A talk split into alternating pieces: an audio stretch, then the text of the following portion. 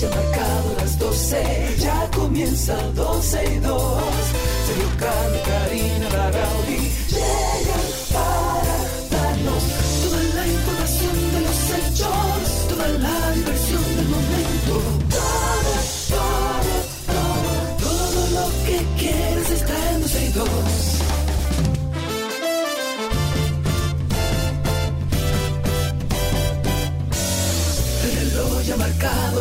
12, ya comienza 12 y 2. Sergio Carlos y Karina Larrauri llegan para darnos toda la información de los hechos, toda la diversión del momento.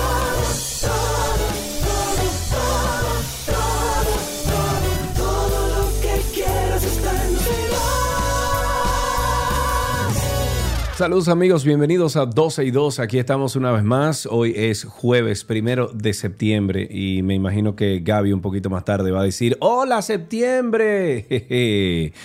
Sí señor, septiembre, ¿quién lo diría? Estamos a la vuelta de la esquina ya. Comiencen a poner los, chamar, los charamicos ahí en, en la Churchill, que ya estamos en eso. Yo creo que ya lo van a poner incluso.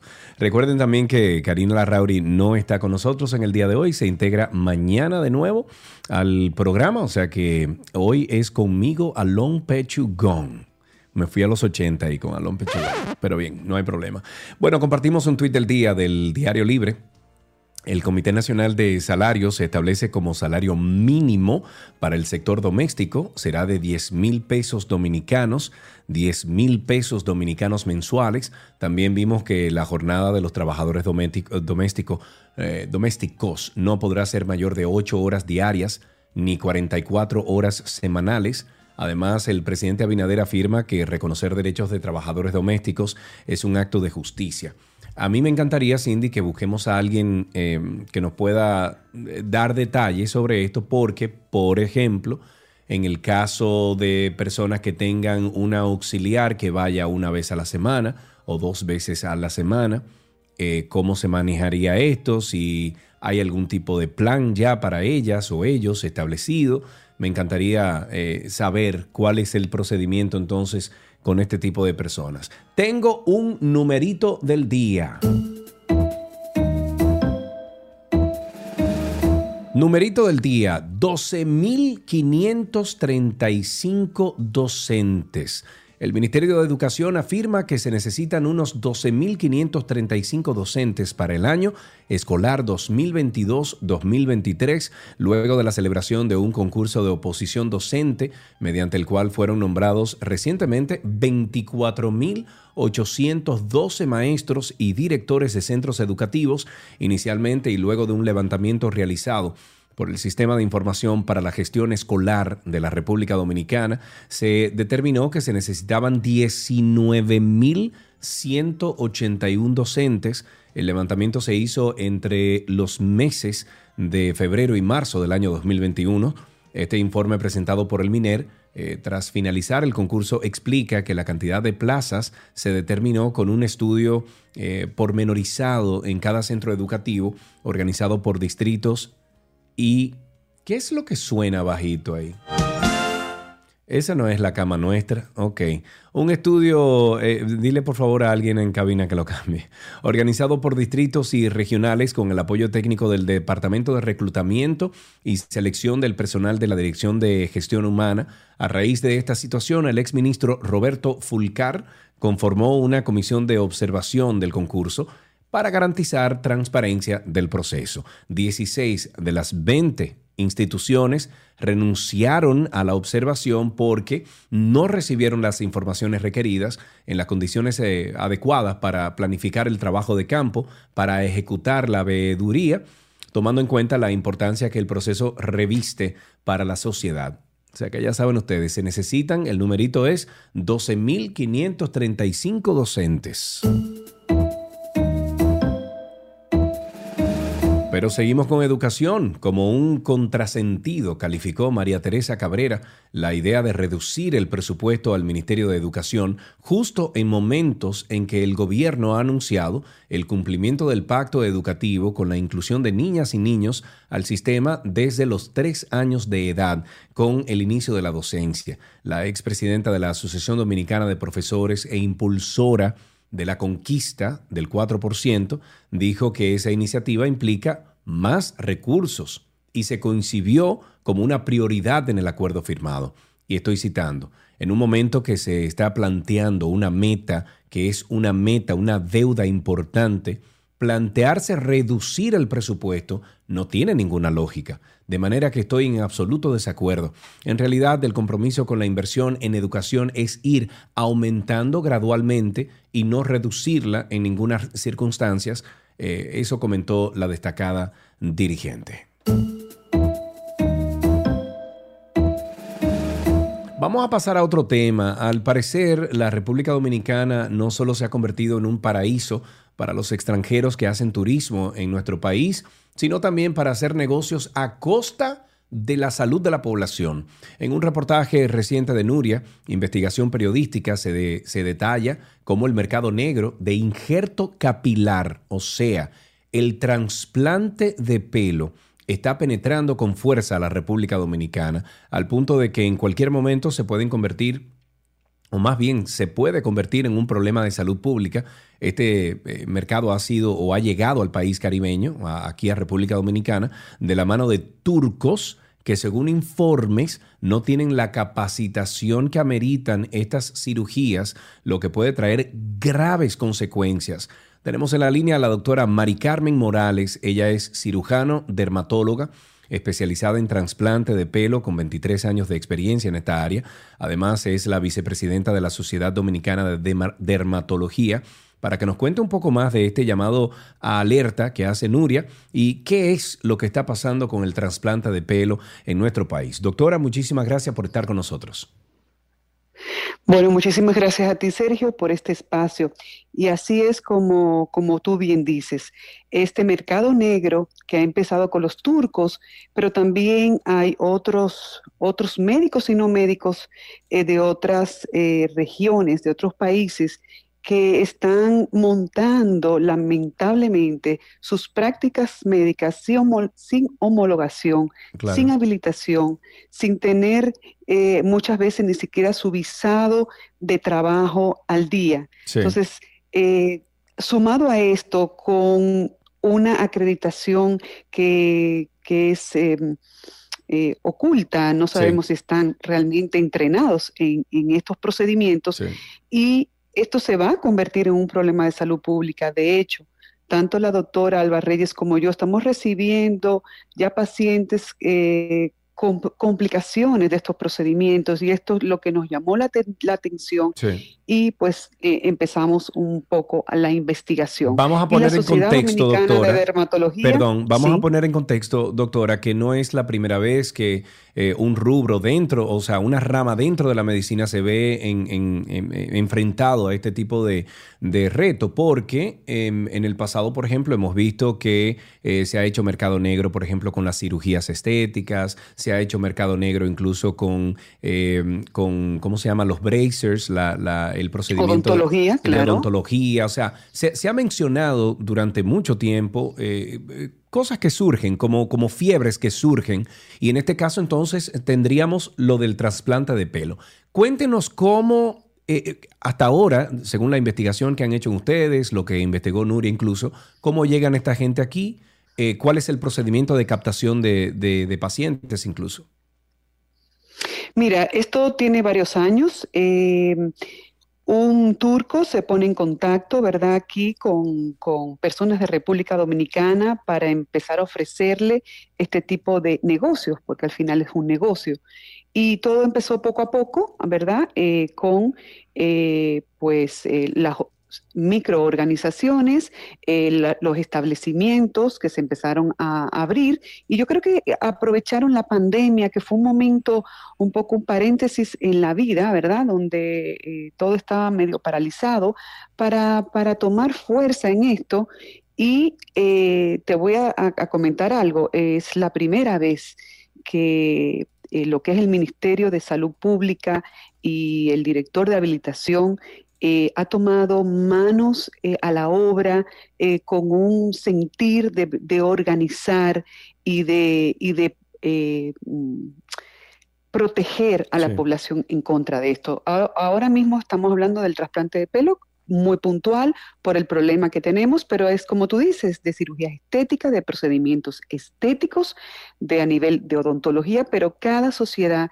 tiene que hacer su trabajo para proteger a la población de que no se dejen encantar tal vez por un precio más atractivo. Nosotros tenemos el conocimiento de pacientes que no se le hacen ningún tipo de analítica, no se, no, ellos no saben si están llevando un diabético descompensado un hipertenso no controlado, no le hacen ni siquiera evaluaciones cardiovasculares, a unos procedimientos que aunque son poco invasivos, requieren anestesia y esto eh, amerita una evaluación cardiovascular y unas analíticas. ¿Podría usted, doctora, explicarnos un poco el procedimiento correcto que ustedes conllevan eh, o ustedes eh, atraviesan para llevar a un paciente a un trasplante de pelo para que nosotros, los que no hemos pasado por ahí o que todavía no hemos pasado por ahí, vamos a llegar, pues nos enteremos de cuál es el procedimiento correcto, doctora?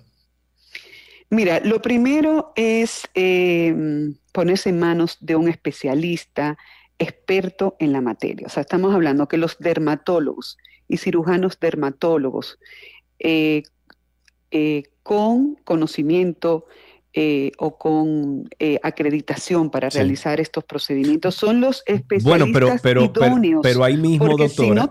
claro, pero ahí mismo, doctora, ¿cómo nosotros verificamos que esa persona que me está presentando unas credenciales están avaladas aquí en República Dominicana? Mira, nosotros, nosotros tenemos la Sociedad Dominicana de Dermatología, tenemos todo el listado de los miembros activos, nada más tienen que buscarnos en la Sociedad Dominicana de Dermatología, en su web, y ahí van a ver los médicos acreditados. Ahora mismo recién estamos firmando un capítulo de pelo dentro de nuestra sociedad donde no solamente van a ver que están acreditados, que están colegiados, que están como parte de la, de la sociedad, como miembro activo, sino van a poder accesar a toda nuestra acreditación y entrenamiento de pelo en exclusivo. Esto es algo, una primicia que te estoy dando porque lo firmamos apenas hace una semana.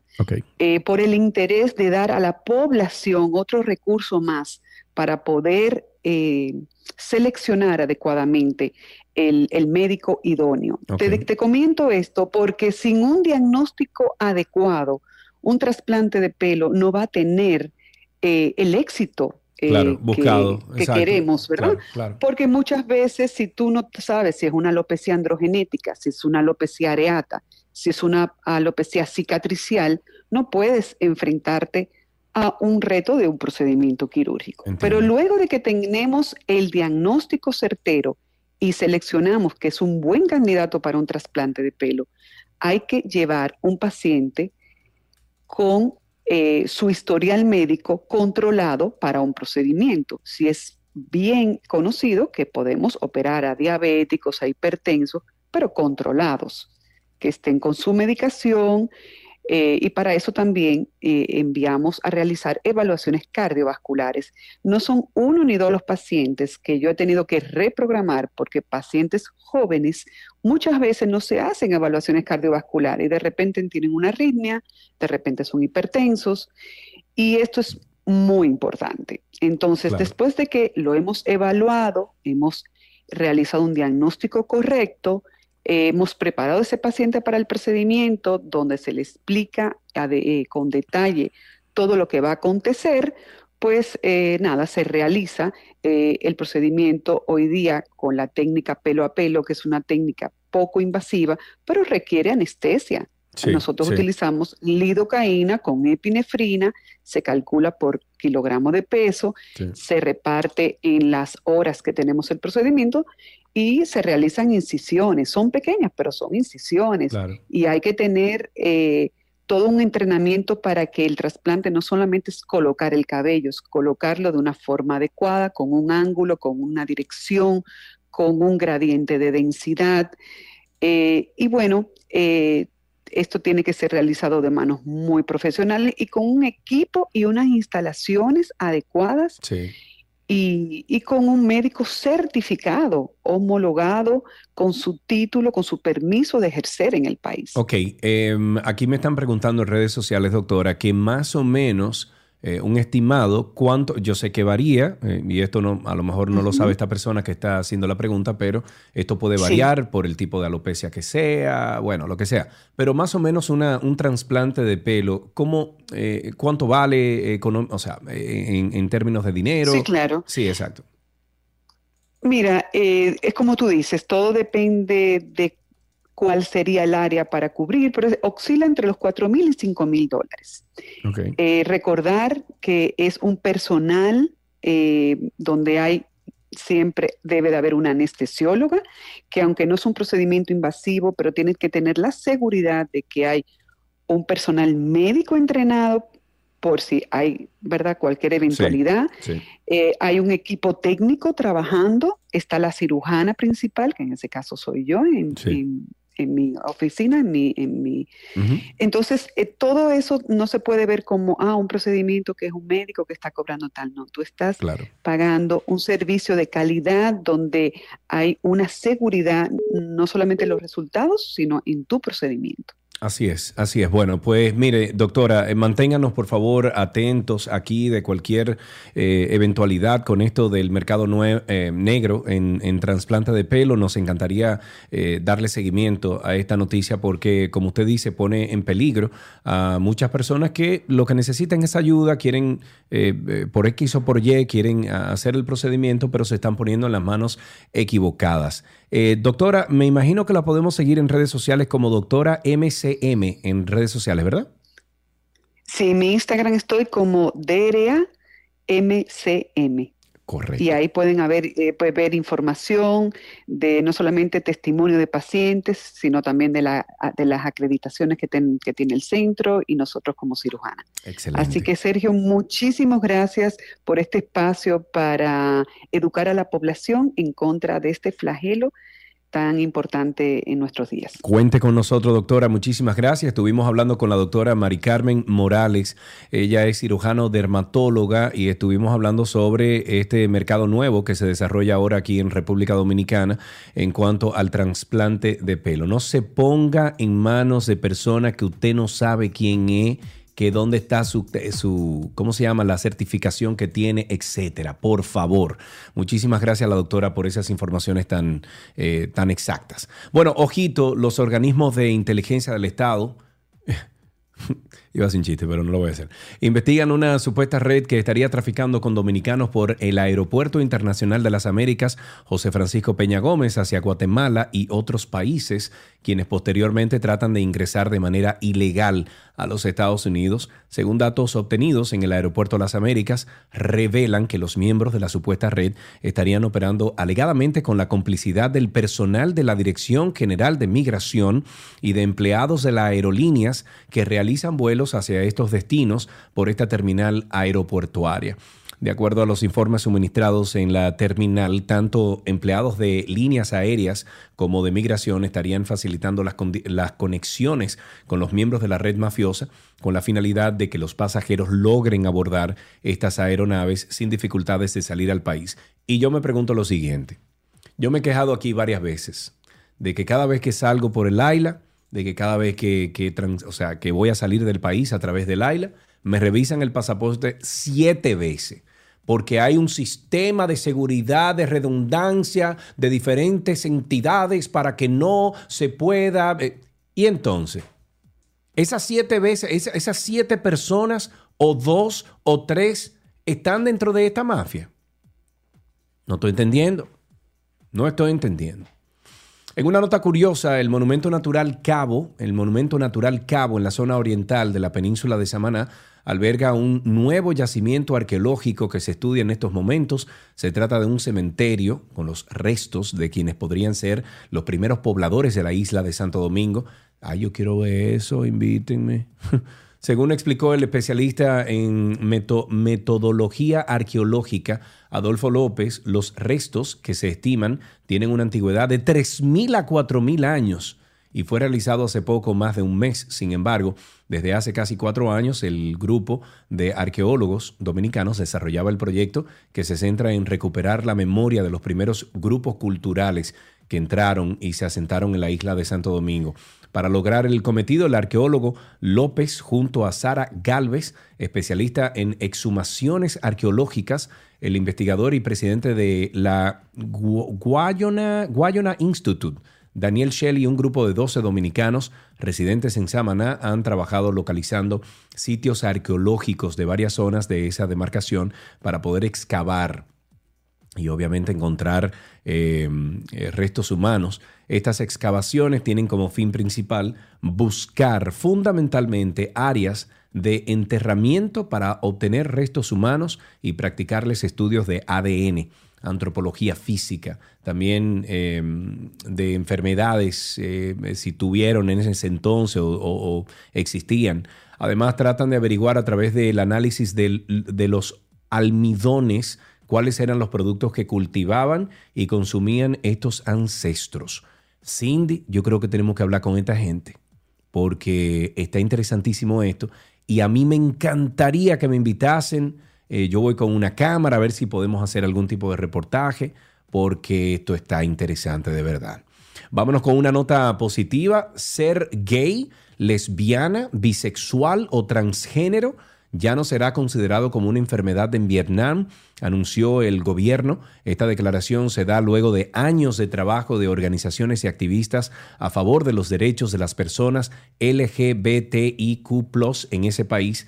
El Ministerio de Salud dijo que los profesionales médicos deben tratar a las personas eh, LGBTQ con respeto y asegurarse de que no sean discriminadas. El representante de la OMS en Vietnam, eh, emitió un comunicado en abril de este año que confirmaba que cualquier intento de cambiar la orientación sexual de esta persona carece de base médica y es inaceptable. El ministerio también pidió a los médicos no interferir ni forzar el tratamiento en pacientes LGBTIQ si se necesita algún apoyo, bueno, pues debe ser en forma de asistencia psicológica y realizado por aquellos que tienen conocimiento en temas de identidad sexual. Que por cierto, nosotros en Karina y Sergio After Dark tenemos todo un episodio dedicado a la orientación sexual.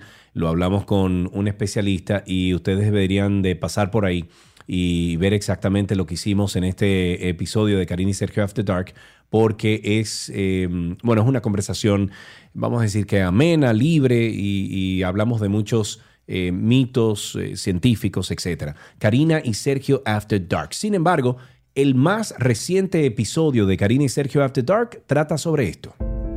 Muchas personas que pasan por situaciones traumáticas quizás tengan dificultad temporaria para adaptarse y afrontarlas. Si los síntomas empeoran, duran meses e incluso años e interfieren con tus actividades diarias, es posible que tengas trastorno de estrés postraumático. El trastorno por estrés postraumático, para decirlo de una manera simple, es un conjunto de síntomas que aparecen a partir de un evento catastrófico y vital para el ser humano, que afecta no solamente las emociones, los pensamientos y la conducta, Personas que, por ejemplo, fueron abusadas en su niñez, que reviven por momentos aquello que tanto sufrieron, por situaciones en particular. Pueden como pensar que un estrés postraumático puede venir de cualquier evento, pero la característica principal tiene que poner en riesgo la vida, tiene que ser un abuso vital completamente catastrófico y marcar un antes y un después en la vida de quien lo padece.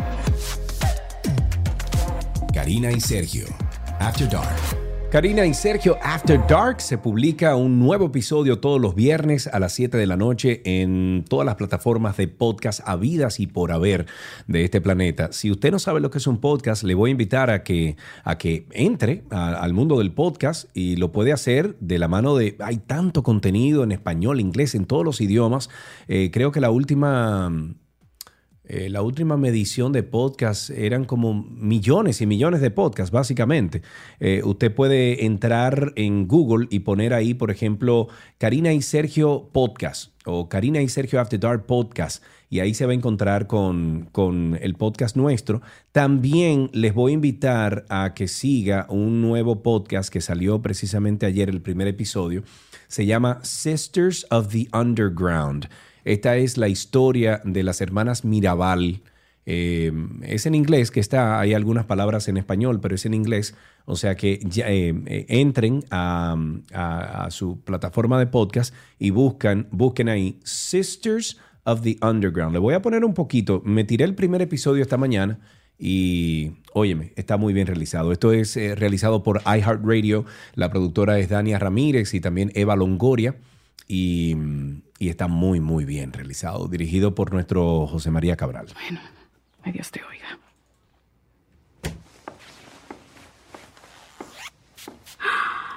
Wow, Minerva. You look like Maria Montez in The Mystery of Maria Rogette. I want to wear a big dress, Mommy. Can I go to the fiesta too? Please. For the third time, no. Consider yourself lucky, Mate. Look, Mate, I'm almost as tall as Minerva in these heels, right? Yes, almost. But they look very uncomfortable, especially knowing you, the dancing queen. Hmm, remember no dancing with strange men. Yes, Yes, Mami. mommy. And don't take any drinks they offer you either. Sí, mommy. Maria Teresa, don't you read Fiallo without me tonight. Promise? Pinky promise. Girls, we're going to be late. Wow, you both look stunning. God help us. Bueno, ahí tienen ustedes Sisters of the Underground, la historia de las hermanas Mirabal. Eh, ahí está Gemki Madera, está Dania Ramírez también hace la narración, eh, Celina Toribio, eh, eh, un servidor. eh, yo hago el papel de, de Manolo. Eh, bueno, somos un, cast grandísimo que estamos ahí dentro y está muy, muy chévere, muy bien realizado por iHeartRadio. Eh, creo que sale publicado todos los miércoles. Eh, búsquenlo como Sisters of the Underground. Así empezamos esta primera... Ah, no, per- perdón, antes de irnos, recuerden ustedes que hace unos días atrás estuvimos conversando con, eh, con algunos de los dirigentes de la Escuela Nacional de Sordos, la extensión Santiago, y estamos ya, tenemos una lista de necesidades, de cosas, de, de, items, de, de artículos que necesitan ellos. Ahí hay proyectores para dar clases a los sordomudos, eh, bueno, a los sordos, perdón. Ahí hay, por ejemplo, eh, cartulinas que necesitan, necesitan también pizarras blancas, eh, un sinnúmero de cosas. Yo me comprometí con regalarles uno de los proyectores. Eh, voy a buscar las especificaciones que necesitan ahí, pero cada proyector sale como en 100 dólares, 120 dólares más o menos, que le pueda funcionar. Y, hay muchísimas cosas. Tenemos un grupo en Telegram, lamentablemente el link eh, no se lo puedo decir al aire, pero si entran a arroba 262, arroba 262 en Twitter, nuestro amigo Alan estará compartiendo este, este link, este enlace, para que usted entre al grupo que hemos hecho en Telegram que se llama Ayuda Escuela Sordos RD. Todo pegado. Ayuda Escuela Sordos RD. Todo pegadito ahí. Ya tenemos eh, creo que ocho personas en, en el grupo que están ayudando a que todo esto se lleve a cabo. Por favor, entre. Hasta aquí la primera parte de 12 y 2. Nuestro cafecito de las 12 les llega gracias a Café Santo Domingo, lo mejor de lo nuestro.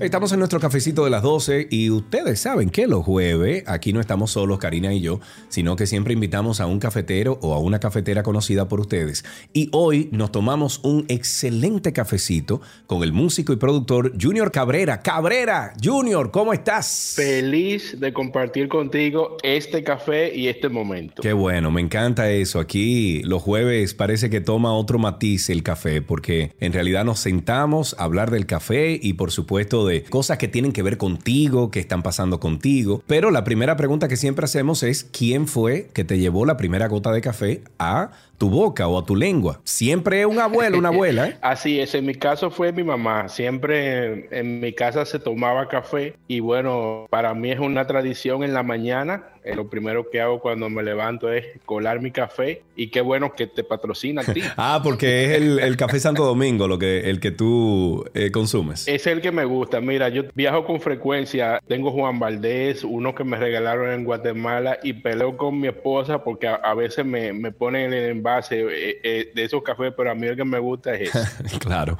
es el que lleva el sazón dominicano. Así es. ¿Tú eres team azúcar o sin azúcar? El de la mañana con azúcar y el de la tarde sin azúcar. Ok, ok. ¿Y no le echas un poquito de cremora, le echas un poquito de, de algo por ahí como para acompañarlo o solamente, o sea, tú el café siempre lo consumes igual? Sí, negro siempre, sin, sin leche y sin, sin nada. Ok. ¿Y, ¿Y con cuál fue la última persona, Junior, que tú te sentaste a tener una conversación, qué sé yo, jugosa, una conversación que dejó algo eh, con un café? Bueno, hace un, un par de días me reuní con mi querido amigo René Solís, que es el manager de los hermanos Rosario, que teníamos ese café pendiente hace mucho para hablar de nuestra amistad, ¿verdad? No, no de trabajo ni nada de eso. Y con él disfruté un buen momento tomándome ese café que estaba pendiente. Ok, ok. ¿Y eres de aquellos que cuando piensa en café o toma café reconecta con alguien, con algo, algún tiempo de su vida? Sí, yo me voy directamente para la romana, para mi época de, de estudiante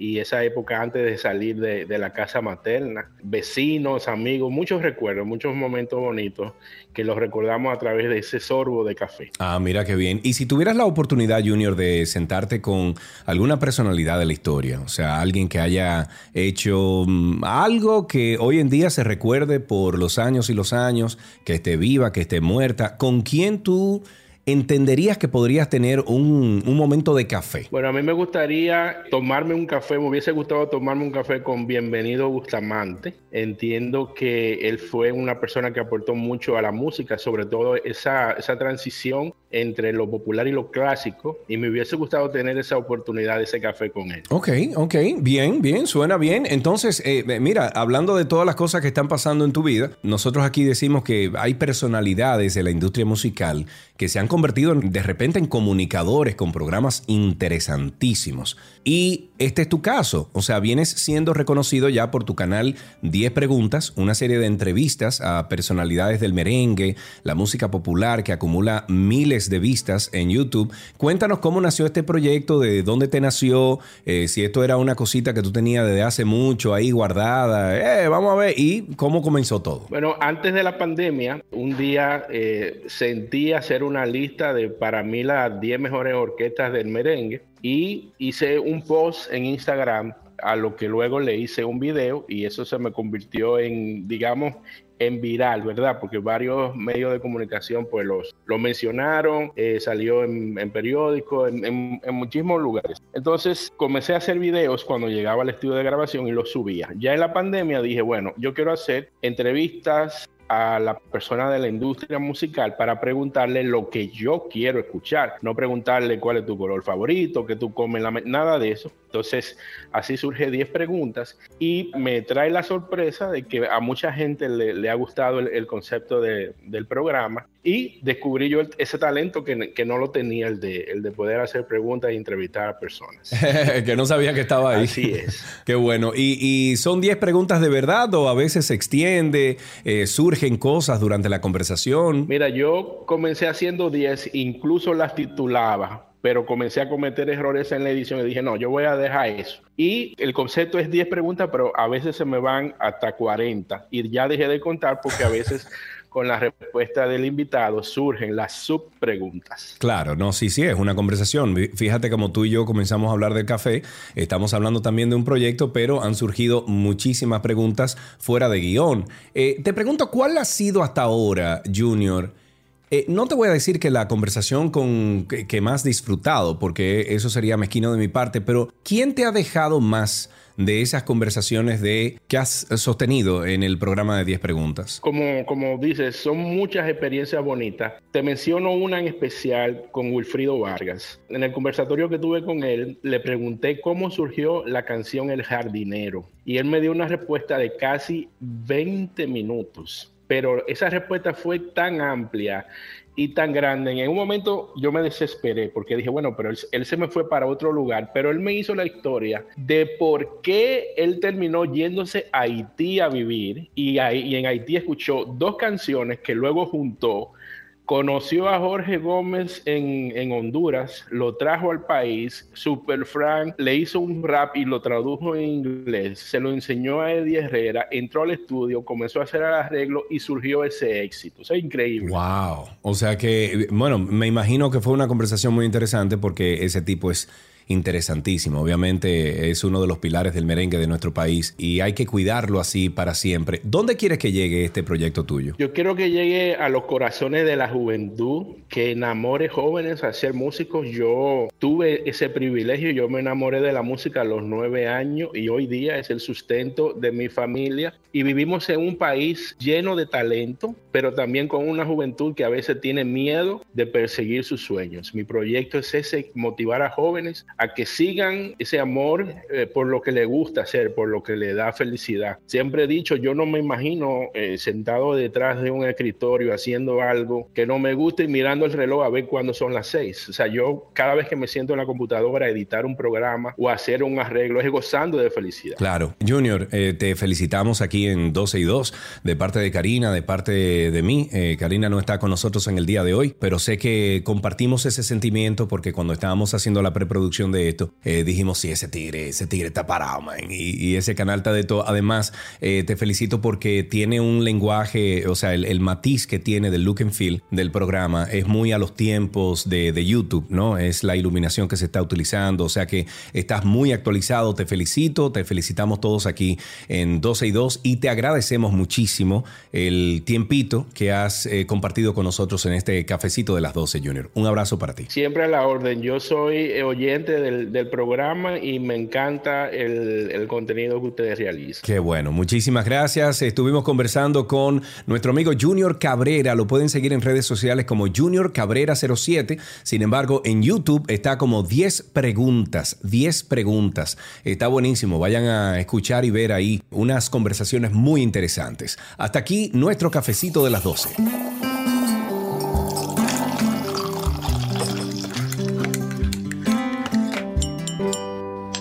La receta les llega a ustedes gracias a Arroz La Garza. La Garza te trae una funda de premios. Registra tus fundas y gana premios.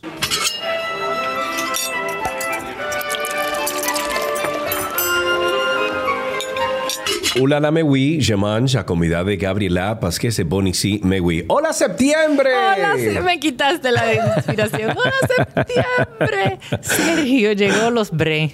Ay, sí, el septiembre, octubre, noviembre y diciembre.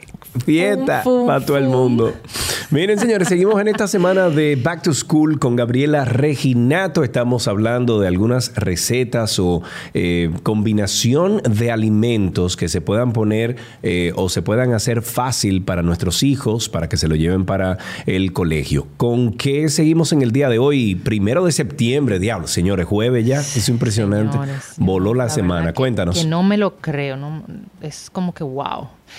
Eh, bueno, hoy vamos a hacer una masa de crepe. Esta no es la tradicional, no vayan a pensar que vuelve el perro arrepentido con su mirada tan tierna. No, eh, porque la hemos dado mucho. Busquen esa receta de crepe tradicional en nuestra página, en 12 y 2, en gabriela.reginato y va a ser de maravilla. Eso es un win-win. O sea, para mí, así como hicimos el lunes, el dip de queso tenga estas masas de crepes en su nevera o en su congelador porque lo van a sacar de cualquier apuro. Pero en el día de hoy vamos a hacer las crepes pero a base de avena. Vamos a trabajar esta opción sin gluten. Es muy fácil de preparar. Puedes utilizarla para salado o para dulce. Y al igual que la masa de crepe tradicional, la puedes hacer eh, para eh, de, antemano y guardarla en la nevera. Muy fácil, pocos ingredientes y un sabor muy, muy rico. Yo de hecho me las como hasta solas. Si es necesario tener un buen sartén que sea antiadherente, aunque igual utilizamos una materia grasa para que la masa no se pegue. Pero si a usted es de los que le gusta la cocina, invierta en una sartén de crepe que vale la pena. Así como una mandolina y así como un rallador de cáscara de limón y naranja, vale la pena tener esto en cocina. Pues, ¿qué vamos a necesitar? Vamos a necesitar una taza de harina de avena. Hay algunas harinas de avena que tienen gluten, así que revise eh, o algunas mezclas de... Por ejemplo, hay unas mezclas de pancakes de, de avena que, que tienen gluten, así que tomen en cuenta si usted es intolerante al gluten, si no, pues no importa. Vamos a necesitar tres cuartos de taza de leche, de su preferencia, un huevo y bueno, un toquecito de sal. Es sumamente sencillo. Vamos a hacerlo en una licuadora. Agregamos nuestra harina de avena. Si quiere que tenga un poco de textura, pues puede utilizar tres cuartos de la taza de la harina de avena y un cuarto de taza de hojuelas de avena, que de verdad queda deliciosa. Así te da un toquecito crujiente muy rico. Inclusive esta masa también, Sergio, eh, como estamos hablando de, de recetas para merienda, lo pueden utilizar para desayuno, que va Ujú. súper bien. Entonces, esto lo ponemos en la licuadora. Si usted quiere que tenga más presencia las hojuelas de avena, pues usted se la va a agregar después que licúe. Pero si no, la puede agregar antes. Lo que va a pasar, que no va a tener la textura de la hojuela entera, pero sí va a tener grumitos interesantes. Todo depende de su gusto. Entonces, incorporamos la harina de avena, vamos a agregar el huevo, la leche y la pizca de sal y vamos a licuar. Tan simple como eso. Déjalo reposar por lo menos tres minutos esta mezcla para que tome como consistencia. Entonces luego, en una sartén, como te había dicho, preferiblemente de crepe, antiadherente, usted va a agregar alguna materia grasa, algún spray eh, para cocinar o mantequilla o aceite, no de oliva, sino un aceite neutro, un poco. Yo les recomiendo que tomen un papel, de luego que le agreguen el, el material graso que van a utilizar y con un papel en la superficie. Sí. Deja que esté bien caliente y vamos a agregar a razón de una medida de tres cuartos de taza de líquido, o sea, de la masa, lo vamos a agregar a la sartén. Esto se va a cocinar muy rápido. Yo particularmente no la cocino de lado y lado. Al momento que usted vea que los bordes ya están doraditos, su crepe está lista. Y la va, la va apilando una arriba de la otra que el vapor termina de cocinar cualquier resto de masa que haya, entre comillas, quedado crudo.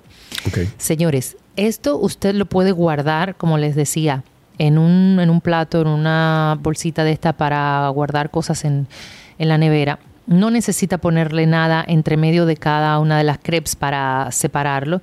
Y pueden durar en nevera uf, hasta dos semanas. Esta mezcla le va a dar alrededor de unas seis crepes aproximadamente y usted la va a utilizar como guste. Puede, ¿Qué puede hacer? Tan simple como ponerle una rodaja de jamón y de queso, en caso de que su hijo coma jamón y queso, y la enrolla, la corta tipo sushi, es decir, por bocaditos, la coloca bonito en, el sitio donde vaya a colocarla y voilà. La puede también eh, ponerle jamón y queso o queso o cream cheese o peanut butter o hummus o cualquier cosa untada, mermelada. La dobla tipo eh, pañuelo, la pone en una bolsita de esta para, para comida Sí. y voilà también. Voilà. Simplemente poner a volar la imaginación. Me gusta. Fácil, fácil, siempre fácil. Y como siempre decimos, estas recetas la pueden conseguir en las redes sociales de Gaby Reginato y también en 12 eh, y 2.com. 12 y 2.com. Ahí tenemos más de 12 años de receta en, en la página que ustedes pueden buscar eh, sencillamente entrando a donde dice recetas y ahí pueden conseguir todo. 12 y 2.com. Gaby, un beso para ti. Entonces vienes mañana, ¿verdad? Te esperamos mañana. Sí, sí, sí, llama. Vamos a cerrar semana. Vamos cerrar Excelente. semana. Bueno, pues vamos a cerrar, eh, cerrar esta semana de Back to School con Gabriela Reginato mañana. Sin embargo, hasta aquí la receta en 12 y 2. Libre.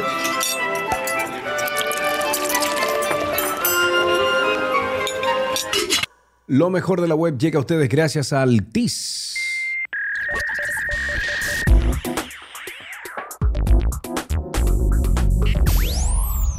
Estamos en lo mejor de la web en 12 y 2. Gracias por la sintonía. Cuando es la. Bueno, son las 12 y 55 de la tarde. Ya está disponible para todos los usuarios de Twitter la nueva característica de red social Círculos. Se trata de una nueva forma de difundir la publicación de tweets que quedan eh, limitados, como bien indica el propio nombre de la función, a determinados círculos selectos de amigos establecidos por el propio usuario. Los círculos de Twitter permiten, compartir el contenido de manera restringida con un máximo de 150 usuarios, sean o no seguidores. En este sentido, el funcionamiento es muy similar a la opción de amigos cercanos disponible que está en Instagram que permite compartir estas publicaciones en lugar de con todos los seguidores con un solo grupo restringido de estos. Eso iba a decir como que eso yo lo he visto anteriormente. Y funciona muy bien en Instagram. Mm, no sé en Twitter qué también va a funcionar. No sé. Vamos a esperar a ver cuál es el funcionamiento. Mientras tanto, eh, recuerden ustedes también seguir Karina y Sergio After Dark, este podcast donde hablamos de bienestar, de salud mental, donde hablamos de cosas que dejen algo positivo en tu vida. Hay más de 55 episodios ya colgados en la red que ustedes pueden escuchar en familia, hay algunos que pueden escuchar incluso solo, ahí hablamos de... Eh, ah, de todo. Ahí hablamos de, orientación sexual, hablamos de, em, de estrés postraumático, que es el, el, más reciente. Ahí estamos hablando también de, del duelo. Hay, hay muchos temas, hay muchos temas. Muchas personas que pasan por situaciones traumáticas quizás tengan dificultad temporaria para adaptarse y afrontarlas. Si los síntomas empeoran, duran meses e incluso años e interfieren con tus actividades diarias, es posible que tengas trastorno de estrés postraumático. El trastorno por estrés postraumático, para decirlo de una manera simple, es un conjunto de síntomas que aparecen a partir de un evento catastrófico y vital para el ser humano, que afecta no solamente las emociones, los pensamientos y la conducta, Personas que, por ejemplo, fueron abusadas en su niñez, que reviven por momentos aquello que tanto sufrieron, por situaciones en particular. Pueden como pensar que un estrés postraumático puede venir de cualquier evento, pero la característica principal tiene que poner en riesgo la vida, tiene que ser un abuso vital completamente catastrófico y marcar un antes y un después en la vida de quien lo padece. Karina y Sergio, After Dark. Karina y Sergio After Dark está disponible en todas las plataformas de podcast. Nos pueden buscar como Karina Larrauri o Sergio Carlo. También pueden ir a Google y poner en Google entonces ahí ponen Karina Larrauri Podcast o Sergio Carlo Podcast y se une a la gran familia de, de, suscriptores ya que tenemos en Karina y Sergio After Dark. Los esperamos por ahí. Hasta aquí lo mejor de la web en 12 y 2.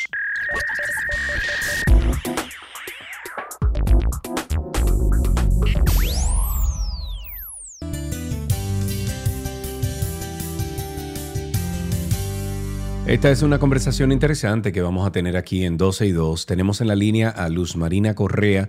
Ella es la gerente de proyectos de The Trust for the Americas de la Organización de Estados Americanos OEA. Esta entidad tiene una alianza con AES Corporation desde el 2011, realizando proyectos a favor de emprendedores en República Dominicana, también en Panamá, Puerto Rico.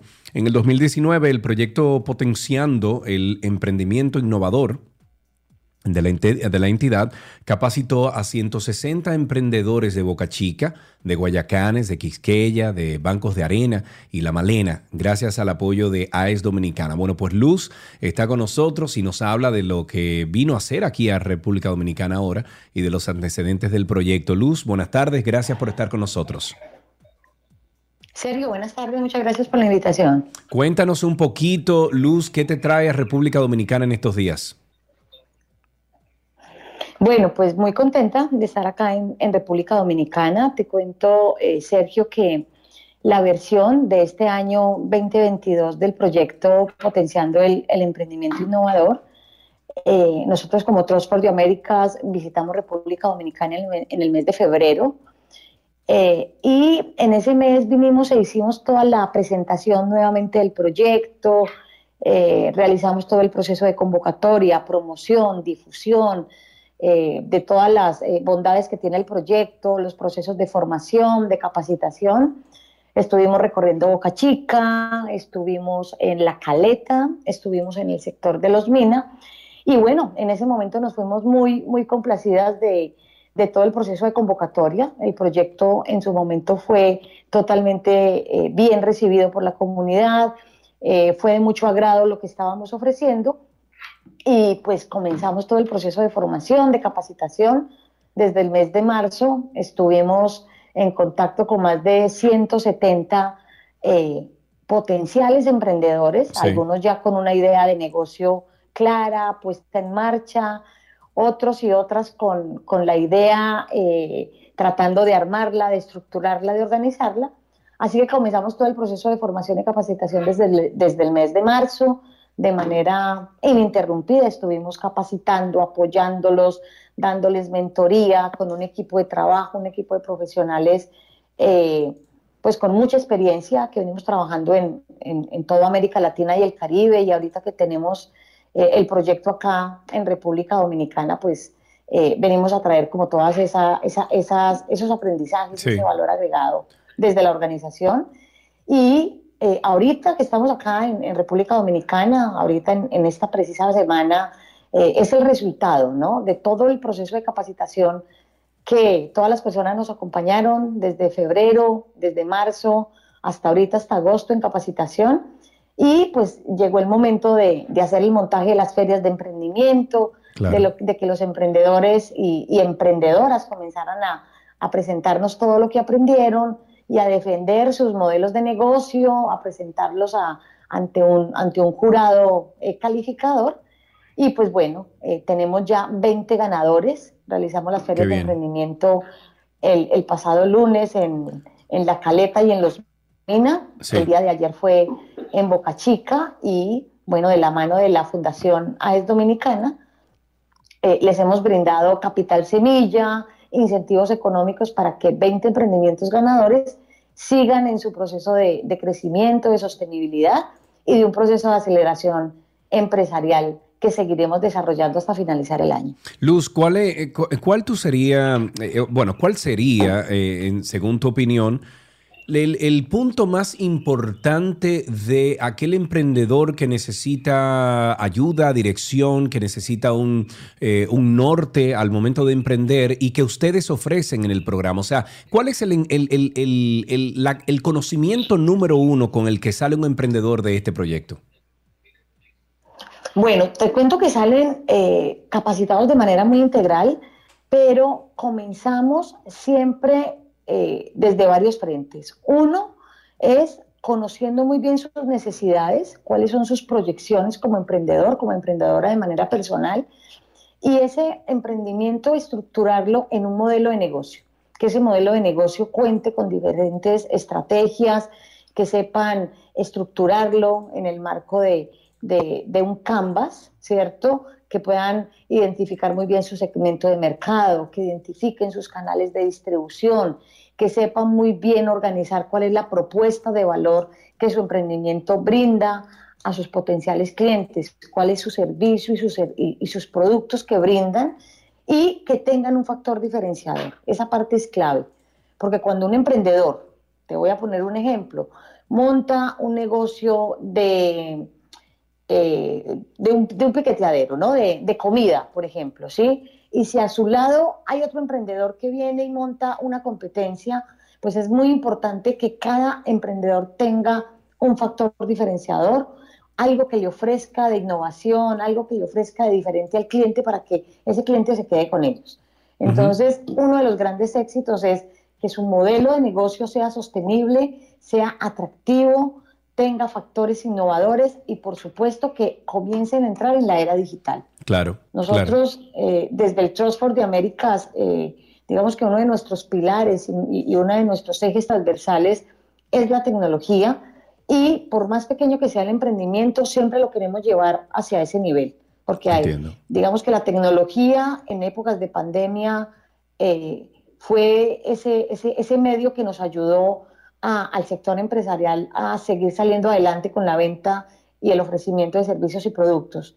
Y eh, la tecnología llegó para quedarse, antes de pandemia, después de pandemia, y pues hacia ese lugar estamos llevando los, los emprendedores. Claro. Que a eh, través del conocimiento y de la capacitación, pues puedan fortalecerse muchísimo más. Los recursos, incentivos económicos son adicionales, pero la capacitación que, que recibieron y, el apoyo de una red de montadores que los sigue acompañando es vital para su, para su sostenibilidad. Entendido. ¿Cómo, ¿Cómo recibió la comunidad dominicana esta propuesta, Luz?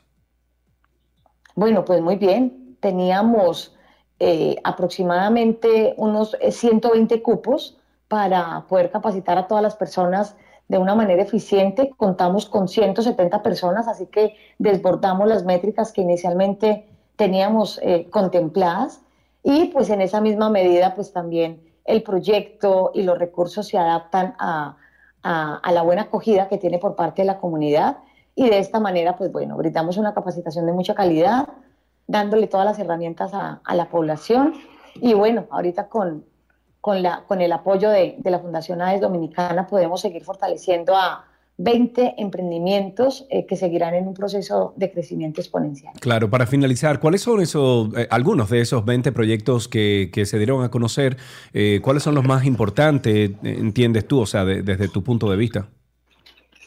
Bueno, claro que sí. Yo creo que más importante uno que el otro no podríamos decirlo. Yo creo que detrás de cada emprendimiento está un emprendedor y una emprendedora apasionada que sacó todo este proceso adelante gracias a la gran dedicación de tiempo y de horas en su proceso de formación, ahorita en la feria, en, el, en, en lucirse, en el montaje de, de su stand. Eh, pero te puedo mencionar algunos eh, que se me vienen en este momento a la, a la mente y que, y que son eh, de gran diversidad. Sí. Tenemos emprendimientos, por ejemplo, tenemos un emprendimiento de una ganadora en, en Boca Chica que se llama Make Cakes. Ok. Ella se dedica a la realización, a la producción eh, de pasteles, de cupcakes, con una presentación eh, espectacular, adecuada a lo que el cliente quiere buscar. Y pues bueno, es, es un negocio que está relacionado con el tema de la repostería, con el tema de los pasteles, de las tortas, de los cupcakes. Ella fue una de las ganadoras. Sí. Tenemos eh, otro ganador, por ejemplo, también de Boca Chica, eh, que tiene, eh, él se llama AR Music y está relacionado con todo el tema de su emprendimiento en temas de desarrollo y producción musical. Entonces acá tenemos un emprendimiento eh, con otra categoría, con otro público objetivo y pues él nos menciona que con este emprendimiento puede empezar a, a llevar su emprendimiento a otro nivel, pudiendo ya eh, producir, ser un productor musical y atender muchísimos más clientes que son los que le está pidiendo. Tenemos otros emprendimientos relacionados, por ejemplo, con el área de la artesanía. Eh, tenemos unas mujeres eh, supremamente hábiles y con unas destrezas impresionantes en la construcción de, de joyería, eh, de artesanía, de bolsos en, en- en material de fleque, Sí. eh, reciclando materiales. Tenemos emprendimientos familiares, por ejemplo, en donde tanto eh, esposa y esposo trabajan en, en la producción de, de jabones, de detergente. El señor tiene, eh, trabajaba para, para el sector químico, se quedó sin empleo a raíz de la pandemia y empezó a desarrollar su emprendimiento produciendo jabón, detergente, suavizante y pues bueno, fue uno otro de los de los ganadores y así diversidad de emprendimientos, diversidad de productos, diversidad de emprendimientos en diferentes niveles de madurez. Algunos muy básicos, muy de supervivencia que los queremos llevar a un modelo de, emprendimiento por vocación, otros más desarrollados, pero que en algún momento por la pandemia eh, se tuvieron que detener, se quedaron sin empleo. Y bueno, este es el momento para que emprendedores saquen eh, sus negocios adelante, eh, generen nuevos empleos, beneficien a sus familias y le traigan desarrollo económico y social a, a sus comunidades y a República eh, Do- Dominicana en general. Me encanta. Eh, ¿Cómo podemos nosotros, o, o dónde tiene que ir eh, nuestros oyentes, a dónde tienen que ir en, en redes o, o en alguna página web para enterarse sobre el programa? Bueno, claro que sí. La página del Trust for the Americas pueden visitarnos en www.trustfortheamericas.org. También pueden encontrar información del programa en las redes de Fundación AES Dominicana. Y, por supuesto, les recomendamos que estén muy pendientes porque el año 2023 llega nuevamente con un nuevo tercer año de proyecto para las poblaciones de República Dominicana. Estaremos ampliando nuevas provincias, estaremos llegando a más lugares y por supuesto pues estaremos contactándolos a ustedes para que nos apoyen con esa convocatoria para el próximo año.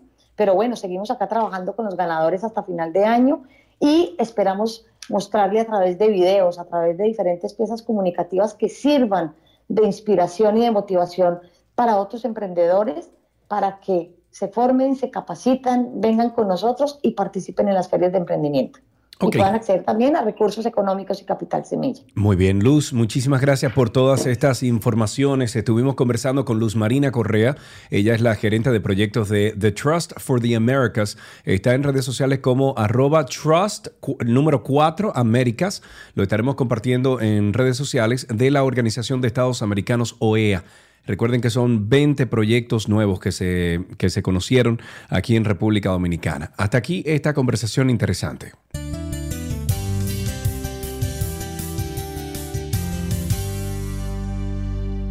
Las noticias deportivas llegan a ustedes gracias a Vita Salud, la tienda de las vitaminas y la nutrición deportiva, y gracias a Gatorade, la fórmula original.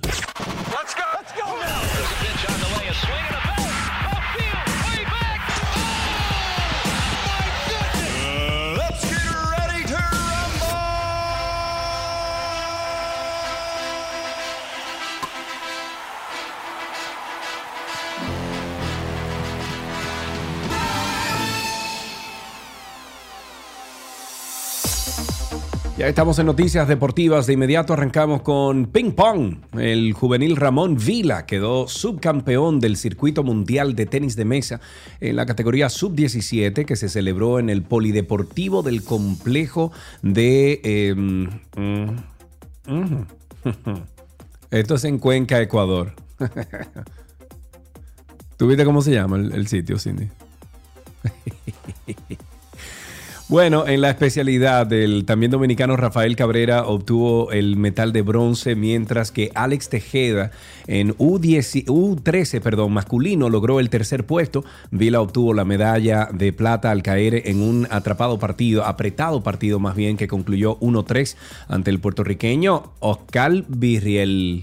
En otra noticia, esta de grandes ligas, la Major League Baseball anunció hoy que el lanzador agente libre eh, Carlos Martínez aceptó una suspensión sin paga de 85 juegos retroactiva al 19 de, julio, de junio por violar la política de violencia doméstica, agresión sexual y abuso infantil. En tenis, el veterano Andy Murray alcanzó la tercera ronda del abierto de Estados Unidos por primera vez desde hace seis años al batir al joven estadounidense Emilio Nava, que competía por invitación. El veterano escocés, campeón de este Grand Slam en el 2012, se impuso a Nava eh, por 5-7, 6-3, 6-1, 6-0 en tres horas de partido en la pista central de Flushing Meadows en Nueva York.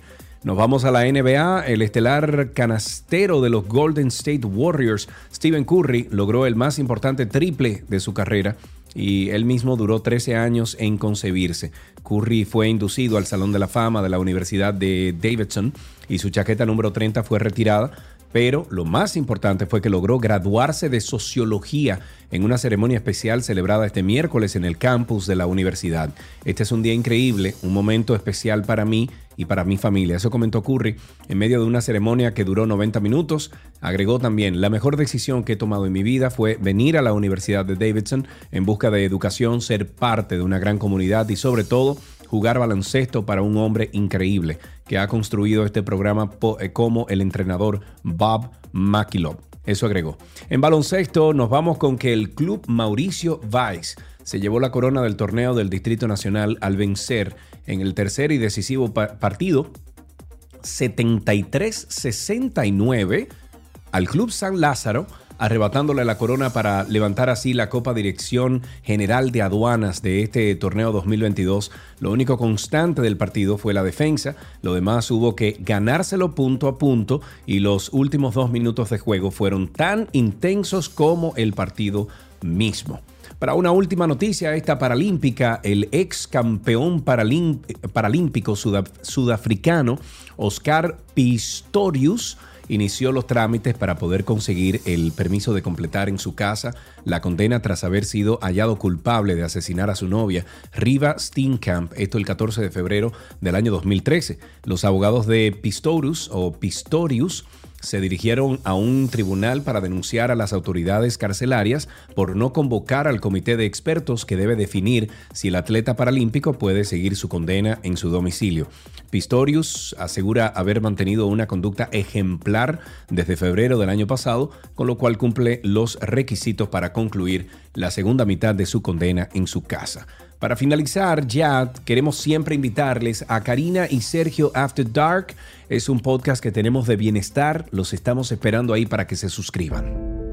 Muchas personas que pasan por situaciones traumáticas quizás tengan dificultad temporaria para adaptarse y afrontarla. Si los síntomas empeoran, duran meses e incluso años e interfieren con tus actividades diarias, es posible que tengas trastorno de estrés postraumático. El trastorno por estrés postraumático, para decirlo de una manera simple, es un conjunto de síntomas que aparecen a partir de un evento catastrófico y vital para el ser humano, que afecta no solamente las emociones, los pensamientos y la conducta, Personas que, por ejemplo, fueron abusadas en su niñez, que reviven por momentos aquello que tanto sufrieron, por situaciones en particular. Pueden como pensar que un estrés postraumático puede venir de cualquier evento, pero la característica principal tiene que poner en riesgo la vida, tiene que ser un abuso vital completamente catastrófico y marcar un antes y un después en la vida de quien lo padece. Karina y Sergio, After Dark.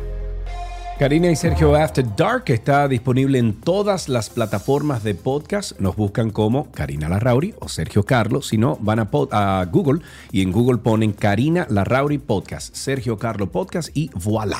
Hasta aquí Deportes en 12 y 2.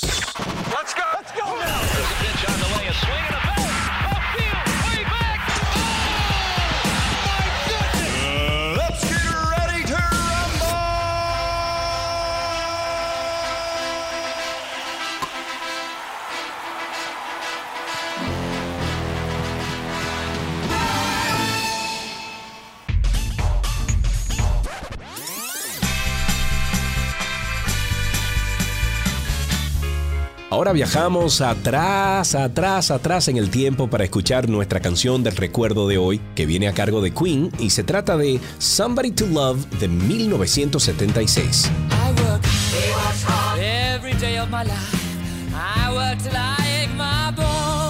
Esta es la canción principal del disco A Day at the Races del grupo rock inglés Queen y es una de las más escuchadas del grupo. El productor musical Roy Baker utiliza la técnica de duplicidad de voces en multicanales al estilo del fragmento operístico de Bohemian Rhapsody. La voz predominante es la de Roger Taylor para los registros más altos, luego la de Freddie Mercury y por último la de Brian May para las notas más graves. El resultado es un gospel increchendo que culmina con un desgarrador Somebody to Love, en el cual Freddy recorre varias notas cambiando de escala e incluso se escucha cuando toma aire para descargar las últimas notas. Desde A Day at the Races Tour del 1977 hasta el The Works Tour en el 1984. Hoy, Somebody to Love the Queen es nuestra canción del recuerdo. Disfrútenla.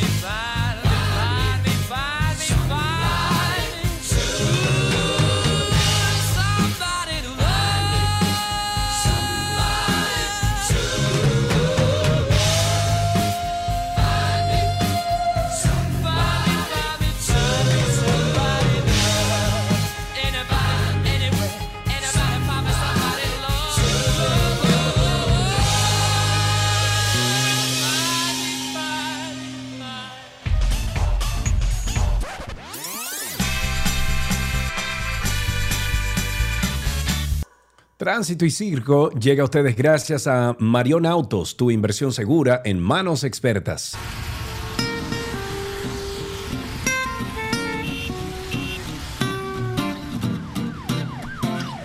Ya estamos en Tránsito y Circo. Ustedes, amigos oyentes, comiencen a llamar al 829-236-9856. 829-236-9856. Nuestro teléfono aquí en 12 y 2. 829-236-9856. Varias cositas que vamos a ir compartiendo mientras entran esas llamadas, por ejemplo un tweet de Marien Aristi Capellán que dice, acabo de ver lo del trabajo doméstico y me surge una duda. Se estipuló que serán 10 mil pesos mínimos al mes, pero ¿cómo se establecerá el mínimo para quienes tenemos a alguien que va una sola vez a la semana? El ministerio también debe decirnos cómo se hará lo de la seguridad social porque está muy bien que se les incluya, pero ¿dónde y cómo pagaremos eso? Ojalá que hayan estipulado cómo hacer los cálculos del pago y todo lo demás. Cosa que yo dije cuando leímos la noticia al principio, eh, eso mismo fue lo que me pregunté, porque por ejemplo, Gaby y yo tenemos una auxiliar que viene una vez a la semana, viene cuatro veces por mes. Entonces, 10 mil pesos es como mucho. Pero bueno. El abogado Fiallo también le respondió lo siguiente a ese tweet que acabo de leer y dice, me imagino que será mínimo 2.500, pero está eh, elucumbrado. Se estableció además que los empleados domésticos deberán estar inscritos en la seguridad social. Se establece un aporte mensual independiente de su salario de 859.43 para estos fines. Entonces, para que ustedes sepan, amigos oyentes, mañana estaremos hablando con nuestro abogado laborista, Javier Suárez, para que nos cuente un poquito más de detalles, pero eh, encuentro como que esto es un poco complicado lo que han hecho. Honestamente, siguen, siguen metiéndole y subiendo los impuestos y los gastos a los que ya pagamos impuestos. Y ese 55% de los negocios informales que existen en República Dominicana, mal contados, siguen igual de informales.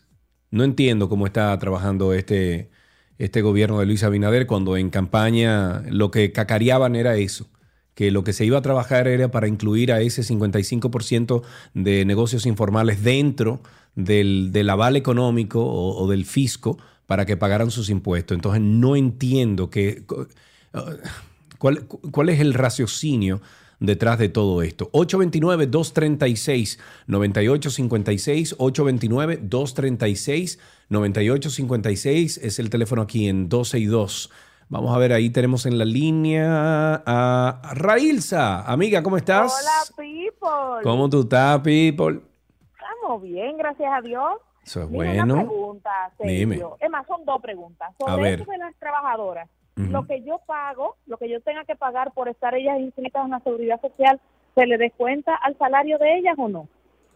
Primera esos pregunta. 500 y pico, esos 500 y pico adicional, además de los 10 mil que yo lo estoy pagando, ¿se lo tengo que descontar a ella o lo tengo que asumir yo? O sea, en vez de pagarle 10 mil, le voy a pagar 10 mil 500 y pico.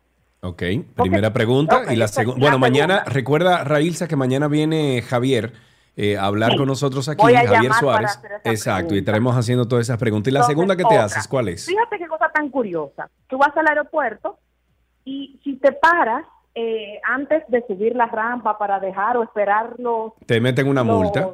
Ajá, te meten una multa, pero... Sí. Ven acá, Lucas. Pero no te meten una multa eh, si tú te paras justo afuera donde dice no estaciones. Fíjate que ahora hay un caos en el aeropuerto porque todos los carros se están parando justo en esa curva donde los pasajeros se desmontan Claro. y hacen dos y tres filas. Claro, entonces, Entonces, como yo vengo no diciendo, y yo vengo diciendo hace años y años y años, Railsa, gracias por tu llamada, vengo diciendo que lo que hay que habilitar es lo mismo que tiene el Aeropuerto Internacional de Atlanta, que es el más... eh, eh, el más visitado diariamente por, por, eh, viajantes y por personas que viajan en, en diferentes aerolíneas, es el más busy del mundo, como dicen, el más ocupado del mundo. Y ellos lo que tienen es unas cosas que ellos le llaman un parqueo de torre de celular. Ellos aprovecharon donde están instaladas algunas torres de celular y han hecho un parqueo, un aparcamiento abajo de esa torre, está cercado, nadie se puede salir de su auto ni lo puede dejar solo y eso está vigilado. Hay una entrada que tiene unos, eh, los pichagomas estos, que, que solamente es en una dirección y hay una salida por igual, con pichagomas o igual, que usted si no sale por ahí, o sea, si sale por el, por el lugar equivocado, se le rompen las gomas. Entonces, ahí tú te puedes quedar hasta cinco horas que tú quieras, pero dentro de tu carro. Tú no puedes salir de tu carro. Inmediatamente tú sales de tu carro, hay una persona que se acerca y te dice, tienes que meterte en tu carro y tienes que, si, si, si quieres salir de tu carro, tienes que salir del parqueo. Eso es para esperar gente. ¿Por qué? Porque cuando llega alguien, lo primero que hace es, estoy aquí, búscame en el S5 o, o cualquier denominación de la puerta que sea. Entonces, lo he dicho y vengo años diciendo lo mismo para el AILA, para el Aeropuerto Internacional de las Américas. Tienen que habilitar un lugar donde aquellas personas que quieren esperar a los pasajeros que visitan y no quieren aparcarse y no quieren pagar ese dinero porque estarán en su carro, tienen que habilitar un espacio para eso. Y el espacio ideal para eso es justo antes de esa rampa que estaba hablando el Railsa, arriba de los arrecifes ahí, que se haga una plazoleta cercada donde nadie puede salir y que se queden en su auto. Pero es que no ayudan, no ayudan.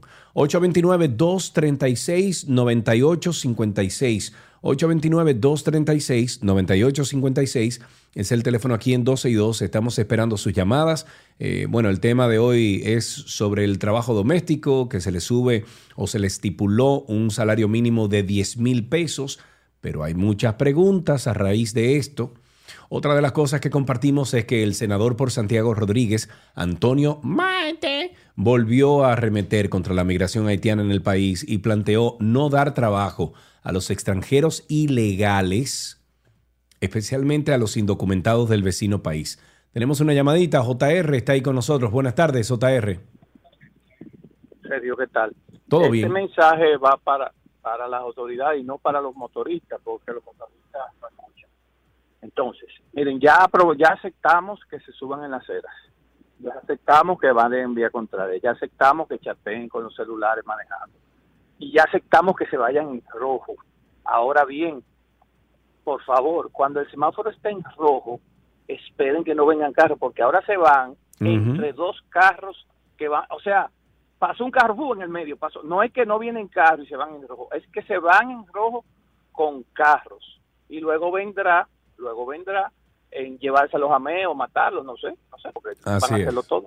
Así mismo es, JR. Gracias por tu llamada, porque que, óyeme.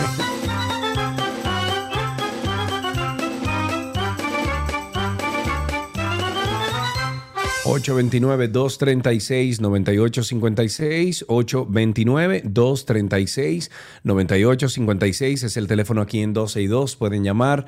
Estamos al aire hablando diferentes temas, lo que usted quiera. Usted sabe la dinámica de este segmento. El senador por la provincia fronteriza de Jabón, David Sosa, alertó sobre la calidad del muro.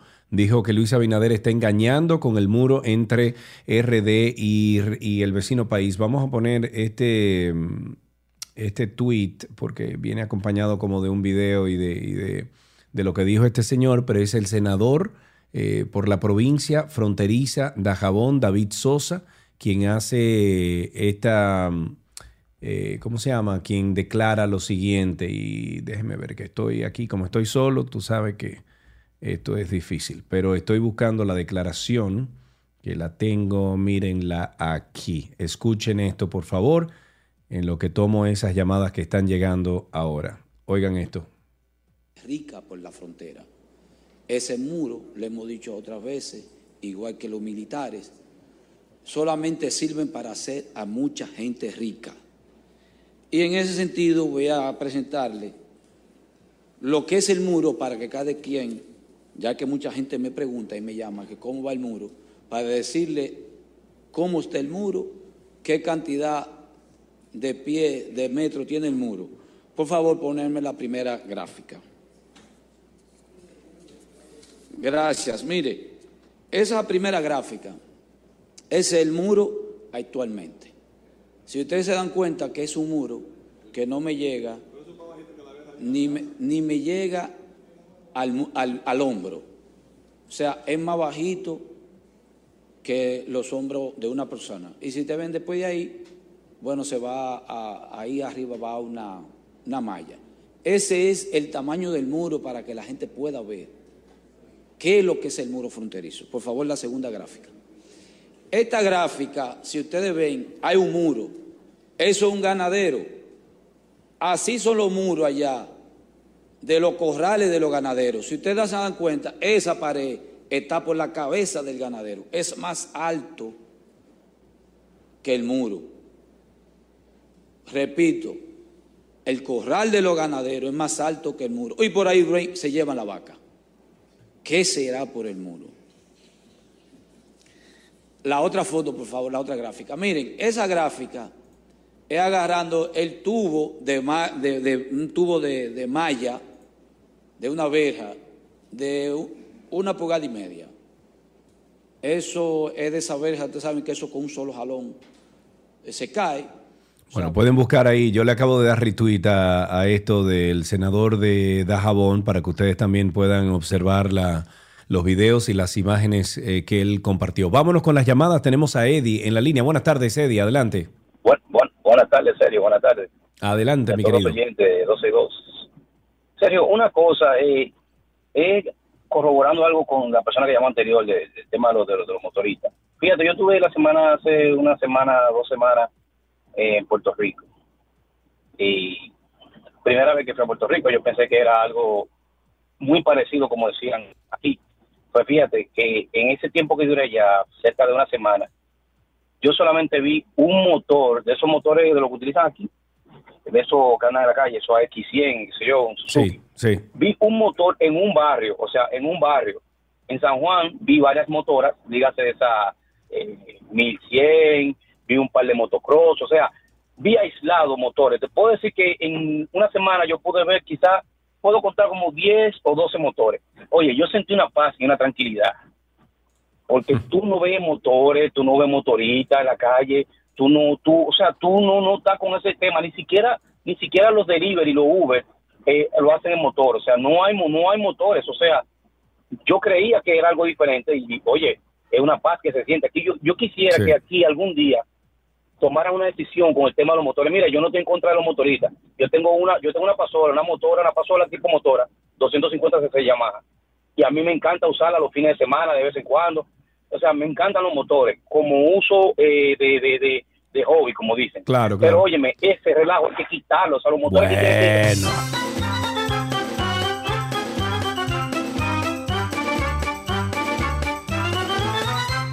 Tenemos en la línea a Gregorio. Buenas tardes, Gregorio. Adelante. Buenas tardes, Sergio. ¿Cómo estás? Estoy bien, amigo. Aquí, los mosquitos picando, pero tam- estamos Qué bien. bueno, qué bueno. Mira, digamos en relación al tema eh, fronterizo, Antonio Marte, muro y demás. Yo tengo una opinión muy particular al respecto. Yo entiendo que ni la República Dominicana ni ningún otro país debe gastar ni invertir su dinero en muros. Y te voy a decir, porque Estados Unidos tiene un muro grandísimo y con todo y con todo y eso se le pasa. ¿Dónde está el tema? En las políticas migratorias coherentes. No hace sentido tú querer tener un muro e irte a una tienda de chinos de la Duarte o de la Independencia, que ahora se están instalando los chinos con sus tiendas de, de- tipo ferretería, donde tú te das cuenta que el 90% de la mano de obra es mano de obra ilegal haitiana o donde otras tiendas de ropa te tienen muchachas muy bonitas venezolanas, pero esas no le molestan a la gente porque no son bonitas. Aquí el tema está en obligar a que las empresas cumplan con las políticas migratorias. Si el inmigrante no consigue trabajo, el inmigrante no emigra. Si, si, si, si negocios en Estados Unidos no pusieran a trabajar inmigrantes ilegales, la gente no fuera allá. El tema está en que hay todo un negocio en todo el mundo en relación a la migración ilegal. Entonces, se habla y se habla, pero no se buscan soluciones reales. Soluciones reales, consecuencias. Multar, cerrar y sancionar todo negocio que contrate mano de obra ilegal. Te aseguro que no cruzan la frontera. Esa es una muy buena idea. Muchísimas gracias por tu opinión.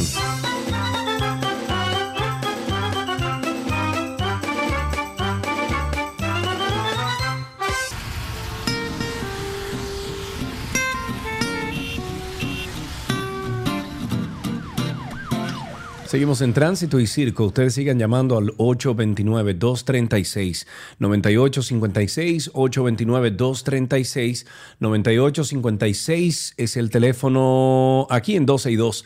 Bueno, los casos de supuesta corrupción administrativa que han sometido desde el Ministerio Público a los tribunales habrían generado, oigan esto, habían generado una pérdida para el Estado Dominicano que supera los 15 mil millones de pesos conforme las estimaciones que hacen eh, los investiga- investigadores.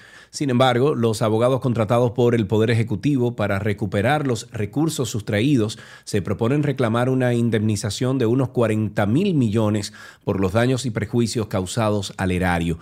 El equipo de recuperación de patrimonio, patrimonio público que encabeza Jorge Luis Polanco Rodríguez busca recuperar bienes, valores y activos, eh, propiedades incluso, eh, del Estado en manos de terceros por apropiación ilegítima o bajo cualquier título o medio operativo. Desde el caso Antipulpo, primero que instrumentó la Procuraduría Especializada de la Persecución, la PEPCA, luego de la designación en, 2000, en el 2020 de Miriam Germán Brito como Procuradora General de la República, son varios los expedientes que describen presuntos entramados para estafar el patrimonio público soborno, falsificación de documentos, lavados de activos, colación de, de funcionarios, están entre las maniobras que se atribuyen a los encartados. Ahí tenemos a Raúl en la línea. Buenas tardes, Raúl. Buenas tardes, Sergio y Karina, donde quiera que esté. Ella se integra ya mañana. Raúl, cuéntame de ti. Bueno, aquí escuchando lo que dicen los oyentes sobre el tema haitiano y todo lo demás, y también el tema migratorio, se lo ponen muy, muy sencillo, pero Eh, El tema, el tema migratorio es definitivamente, eh, óyeme, algo de, de lo que venimos hablando hace mucho tiempo. Entiendo que las políticas migratorias deben estar ahí, pero también entiendo, soy de los que entiendo que un muro nos puede ayudar. No es que va a ser eh, la panacea, o sea, no, no es que va a solucionar el Claro, asunto, pues, pero ayuda. hay que entenderlo. pero el problema es, es eh, no es solamente aquí y allá que hay, o sea, los países que se convierten en los, en los, vamos a decir, los emisores de la emigración, porque tienen situaciones políticas, inestabilidad, gobiernos de facto y todo lo que se presta a que una gente tenga que negar, emigrar. Que por cierto, hoy es una efeméride muy importante. Hoy día como hoy nació el doctor Balaguer, ido, ido a destiempo. Si no fuera eh, por eso, como están las cosas y veo como la gente se queja tanto, yo creo que en el 24 el doctor Balaguer se estuviera presentando otra vez. Bueno, mi hermano, y vuelvo y vuelve Balaguer.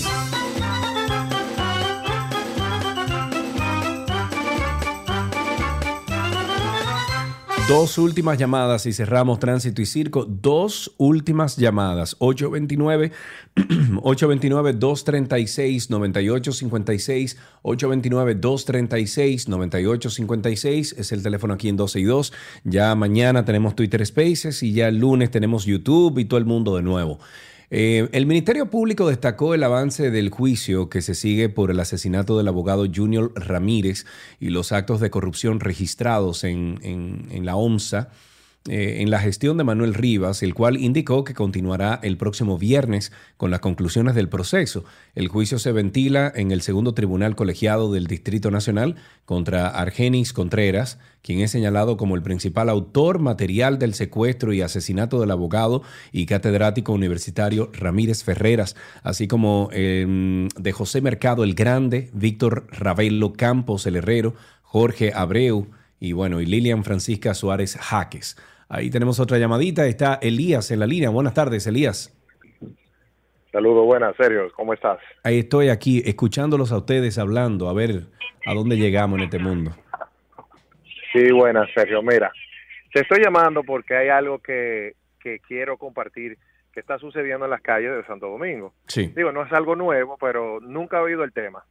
Mira, por ejemplo, en la calle Max Enrique Sureña, después de las seis de la tarde, no hay forma de transitar por esa calle y es por los negocios que están ahí las personas se, parquean en las aceras y tanto del lado derecho como del lado izquierdo. Entiendo que la ley dice que cuando, los, cuando la calle es eh, de una sola dirección, los vehículos deben parquearse solamente del lado derecho. Y esto sucede tanto en la calle Federico Geraldino, la Manuel Jesús Troncoso. En todas esas calles del polígono central, eso es una cosa que está sucediendo. Ok, ok. Gracias por, eh, por esa llamada y gracias por alertar. Eh, sería bueno que de alguna forma a través de Twitter o algo así puedas comunicarte también y copiar ahí al Intrant y copiar a, Hugo Veras.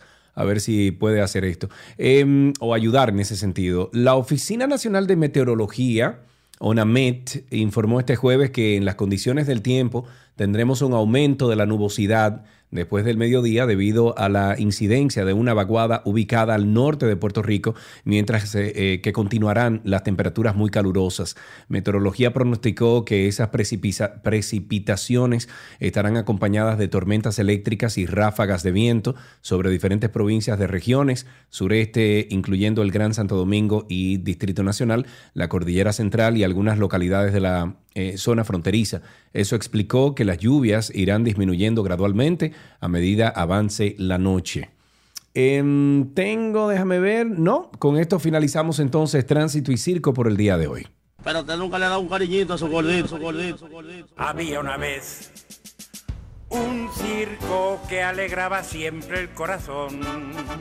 Sin temer jamás al frío o al calor, el circo daba siempre su función. Siempre viajar, siempre cambiar. Otro país, otra ciudad. Es magistral, sensacional. Somos felices al conseguir a un niño hacer reír. Medicina les llega a ustedes gracias a Farmacias Carol. Con Carol cerca te sentirás más tranquilo.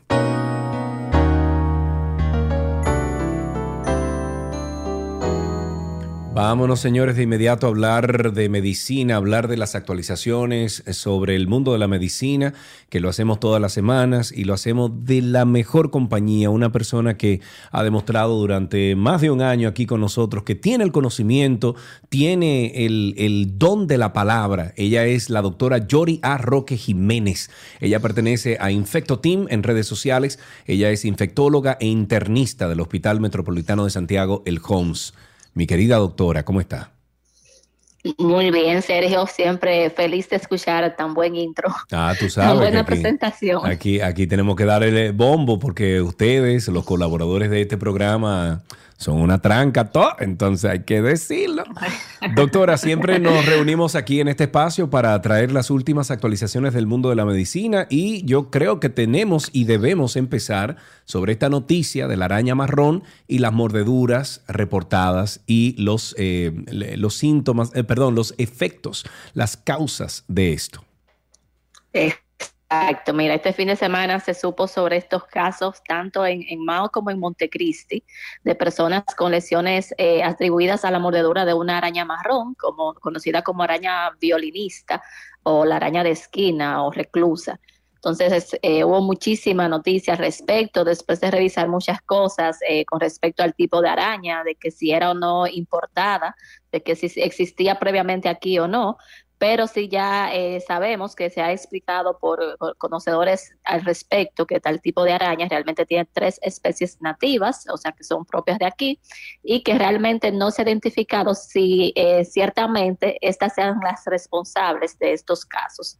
Finalmente, eh, entre ayer y hoy, eh, Salud Pública se ha pronunciado al respecto y entendemos que están investigando, pero por el momento es relevante, como dices, saber que a pesar de que no era como la, a la que se estaba culpando, eh, que no era la especie que se estaba culpando, pero sí que las que eh, se encuentran aquí también producen síntomas y lesiones parecidos. En este caso, lesiones que... según estaba, estuve investigando, eh, cuando la araña muerde o pica, pueden o no producir dolor, o sea, la persona puede que no se dé cuenta hasta unas horas después y se produce entonces una, una ampolla que puede llenarse de pus y que en un tiempo después evolucionar incluso al grado de necrosis. Eh, la necrosis es cuando el tejido se muere y se pone negro. Eh, hemos visto eh, fotos en, en la prensa escrita. Y esto se debe a una toxina que afecta a los tejidos haciendo que éste muera. Entonces creo que al momento es relevante dar seguimiento a estos casos. Obviamente no tiene que ver con infectología, esto es parte de toxicología claro. y el tema, todo lo que afecta a la piel en tal sentido puede sobreinfectarse. Entonces lesiones, por ejemplo, en el momento que está eh, la ampolla llena de pus y si se explota eh, o demás, eh, obviamente puede coger entonces una infección, pero eh, es bueno tener, eh, darle seguimiento a estas noticias, saber que esta araña, como se ha explicado, no es agresiva, ella no ataca porque sí, sino cuando se siente atacada ella, en el caso de que, por ejemplo, ella se esconde en los zapatos, en la ropa, en, en las sábanas, en la cama, entonces cuando uno se pone el zapato y la presiona, ahí es que ella como que se defiende. Entonces, eso tenerlo pendiente y seguir de cerca lo que va a suceder para realmente saber si es o no eh, la causante ella de todos estos casos que se han reportado. Ok, si tienen preguntas para, para la doctora Yori Roque, eh, ustedes pueden llamar al 829-236-9856. 829-236-9856, el teléfono aquí en 12 y 2. ¿Qué otro tema tenemos? Eh, creo que vamos a hablar un poquito de, del COVID porque hay una, una eh, vacuna actualizada del COVID, es lo que hay, ¿verdad? Así es, este, para ayer, tanto la FDA como la Agencia Europea eh, de Medicamentos han autorizado dos nuevas vacunas. No dos nuevas porque eran conocidas, la Pfizer y la Moderna, pero como dices, actualizadas porque son activas específicamente contra la variante Omicron, además del SARS eh, viejo ya conocido. Este comunicado de ayer de la FDA indica que estas formulaciones son bivalentes, eh, se pueden aplicar como refuerzo al menos dos meses después de haber recibido el esquema primario o un refuerzo diferente. Entonces, estas vacunas lo que tienen es dos componentes del ARN mensajero del, del virus, del SARS-CoV-2. Uno es de la cepa original y otro que es un común entre los linajes BA4 y BA5 del Omicron, que ahora mismo son los mayores causantes de todas las infecciones en el mundo entero. Entonces, en el caso de la vacuna de Moderna, sigue estando eh, indicada para mayores de 18 años como refuerzo y la de Pfizer para encima de, do- de 12 años, eh, siempre tomando en cuenta los dos meses de haber recibido la última dosis del esquema ya comentado. Excelente. 829-236-9856. 829-236-9856. Por ahí estuve leyendo, doctora, que hay una enfermedad infecciosa como que nueva en Argentina. ¿Es así? Increíble, increíble, increíble. Toda la semana vengo yo con una cosa así como Señores, que nueva. pero es que, to- Pero- es que todas las, todas las enfermedades ya están, ya. ¿Qué es lo que hay que crear nuevo? Mira, desde ayer he estado dando seguimiento a una noticia que, que como dices, que surgió, que se ha reportado en Tucumán, eh, en Argentina, la emergencia de una enfermedad extraña a la que han calificado como mortal por el hecho de que ya se ha cobrado la vida dos personas, eh, entre ellos un médico y un enfermero, además de que hay otro paciente que se presume haya fallecido por este mismo cuadro, pero aún no se ha confirmado. Hasta ahora se sabe que es una neumonía bilateral pero no se ha identificado la causa. Se han enviado las muestras de estos pacientes a un instituto de referencia en, en Argentina, un laboratorio, el Malbrán, muy famoso, y ya se ha descartado COVID, influenza, antivirus, y eh, están ahí barajando la posibilidad de que sea leptospirosis, pero se continúan haciendo todas las pruebas del lugar. Se han hecho cultivos que hasta ahora están negativos y... eh, como mencionaba, lo que están pensando es que leptospirosis, pero todavía no pueden eh, decir que sí. O sea, se está esperando que en las próximas 48 a 72 horas eh, ya el laboratorio emita un comunicado y tenga un agente identificado. Los síntomas hasta ahora que se han reportado son fiebre, dolor muscular y la dificultad respiratoria, pero que entonces avanza y lleva a insuficiencia respiratoria y ha causado que muchos pacientes, eh, porque no solo es esto que fallecieron, hablan de otros seis y algunos de ellos se encuentran bajo ventilación mecánica y demás. Entonces, atento a esto, no sabemos qué es todavía. Oh Dios, no sé si sentirme, no, bueno, no sé cómo sentirme en realidad. Otra manifestación también, eh, doctora, de viruela del mono eh, o conjuntivitis, ¿cómo así? Sí, eh, te digo, toda la semana algo nuevo y con respecto a lo de la viruela del mono, habíamos, eh, la, la estuve comparando con eh, sífilis la semana pasada porque es la gran simuladora, como nosotros decimos, y en este caso parece que el nombre va a cambiar, parece que se va a ganar el título eh, la viruela cínica, ya que estuve leyendo eh, en un reporte de la Academia Americana de Oftalmología el caso de un hombre de 35 años, italiano, que se presentó con dolor en el ojo derecho y que no podía tolerar la luz, lo que se llama fotofobia, siete días antes de desarrollar las lesiones características de la viruela. Oh. Entonces, cuando el paciente, sí, cuando el paciente desarrolló en sí las manifestaciones de la viruela sísmica, o sea, todas las pápulas y todas las lesiones, Sí. entonces eh, se hizo un examen en el ojo, también se observaron las pápulas características, tanto en la conjuntiva como en otras partes, además de lo que se llama la inyección conjuntival, que cuando se pone el ojo rojo, Que todos conocemos. Sí. Y otra cosa es que era solamente ese ojo, el otro ojo no estaba afectado. Ya luego de que se hicieron las pruebas del lugar, se le hizo PCR tanto a, eh, eh, al paciente en sangre como también se hizo en el ojo específicamente y se identificó, se confirmó que era el, el monkeypox. Se dio tratamiento con el antiviral sidofovir y todas las lesiones desaparecieron sin dejar ninguna secuela ni nada más. Esto tenerlo en cuenta porque todos los días vemos más casos, incluso Sí. aquí en Dominicana, y decimos hay que tener en ¿Cuánto- cuenta lo ¿Cuántos que casos ya han reportado aquí? En, parece que ya se, se reportaron tres más después de la semana pasada, o sea que vamos nueve o diez. Exactamente, no, no tengo, sí. Ok, y, y lo de la mm, eh, lo de la vacuna todavía aquí no se está poniendo. Veo que en Estados Unidos ya están abriendo el Spectrum. Sí, exacto. Todavía aquí no se está poniendo, no la tenemos disponible. Eh, no sabemos porque también el número de casos para nosotros no ha sido muy alto. Eh, algo que he mencionado muchas veces es que eh, quizás lo que detone eh, tener medidas más extremas como eso de comenzar a importar la vacuna sea cuando se confirme que haya transmisión comunitaria, porque hasta ahora, que es algo a lo que yo he dado seguimiento, solamente nos dicen se identificó tal caso, tal paciente, pero no se ha podido confirmar o no si ha habido transmisión comunitaria, por lo menos hasta donde yo sé. Entonces creo que eso sería un punto eh, para tomar la decisión de si realmente se van a comenzar a, importar esas vacunas y aplicarlas eh, a las personas expuestas, como ya hemos eh, explicado en otras ocasiones. Perfecto. Doctora, con esto finalizamos. Muchísimas gracias por siempre eh, aportar a la conversación de el cuidado nuestro, de que, de que tenemos que cuidarnos, obviamente, y no estar loqueando por ahí sin saber, eh, y, y, eh, también automedicarse, que también hemos hablado de eso aquí. Doctora, muchísimas gracias siempre por todos los conocimientos compartidos.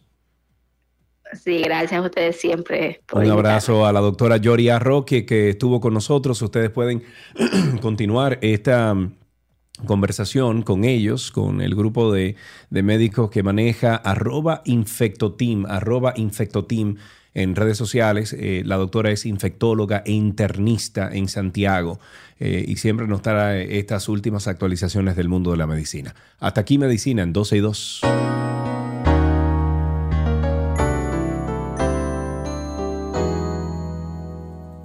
Vamos a felicitar a algunas personas que están de cumpleaños en el día de hoy y se han apuntado en nuestro calendario. Este calendario usted lo puede encontrar en 12y2.com, 12y2.com. Usted va donde dice cumpleaños, le da un clic, ahí va a desplegarse un calendario, o sea, va a haber un calendario, usted busca la fecha y se apunta. Por ejemplo, ahí tenemos en el día de hoy, que es primero de septiembre del año 2022, primero de septiembre, Javier Omar, está Alexa Marí, felicidades, Ángel Christopher Ortiz, Ángel Ramón Romero, Christopher Peña, John Jung Cook, Está también Josué Nova Rivera, José Ignacio Ah, José Ignacio Palice está de cumpleaños hoy. Mira qué bien. Luigi Moya, está también Magnolia Lora de Roque, María Navarro, Melanie Scarlett o Melanie Scar- Scarlett Baez, Pilar Mejía Verasgoico. No, doña Pilar, hay que quitarla del calendario. Bueno, pero la recordamos. Un abrazo. Eh, Román Madera, Wendy Cepeda y Wheeler Sánchez. Para todos ustedes, happy birthday.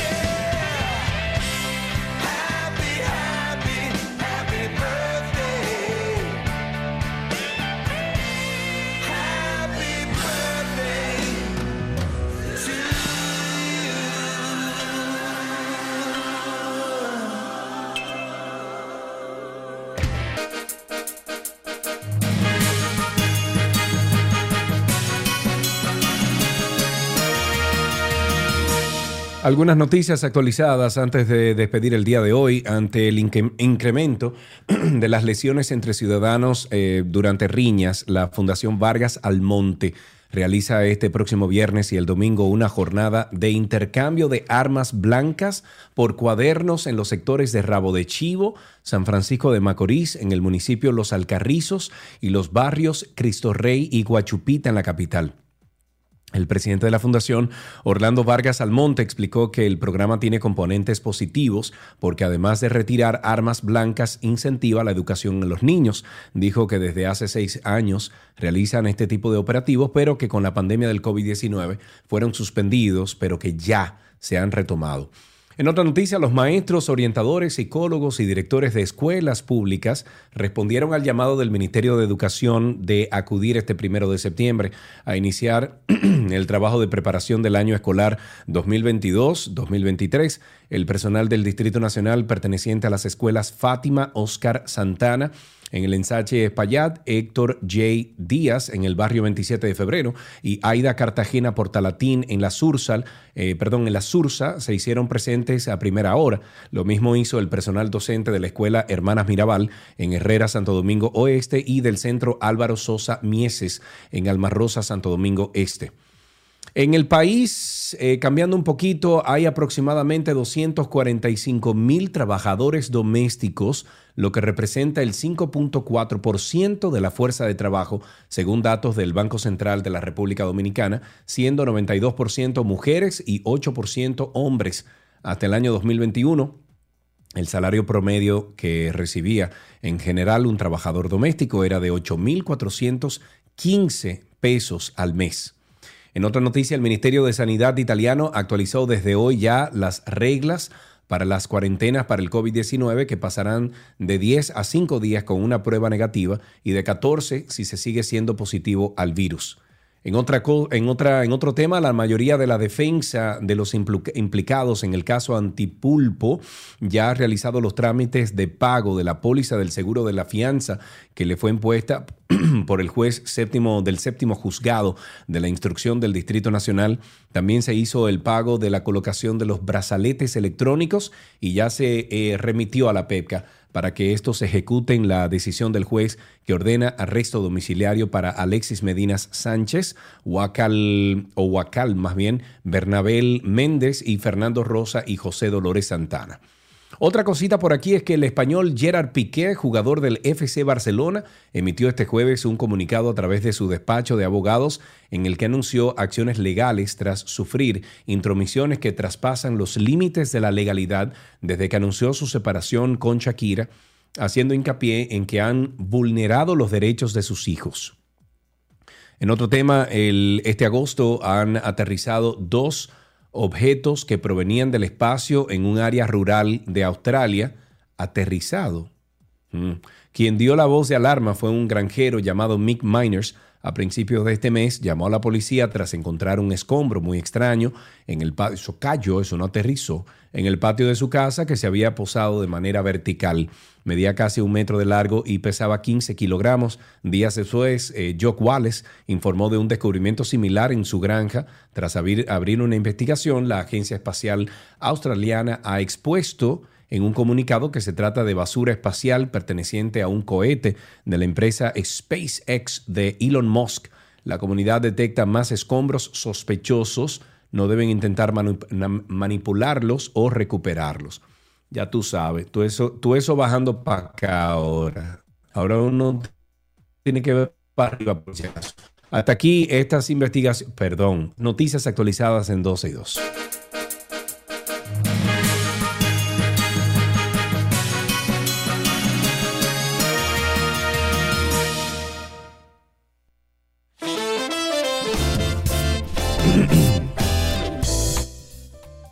Con esto finalizamos en el día de hoy. Gracias siempre por estar con nosotros. Ya eh, dicen por ahí que Karina se integra a este equipo Tumor. Y bueno, no lo voy a decir al aire, pero hay una junta mañana. Nos vemos ahí. Ok, hasta mañana, señores. Bye bye.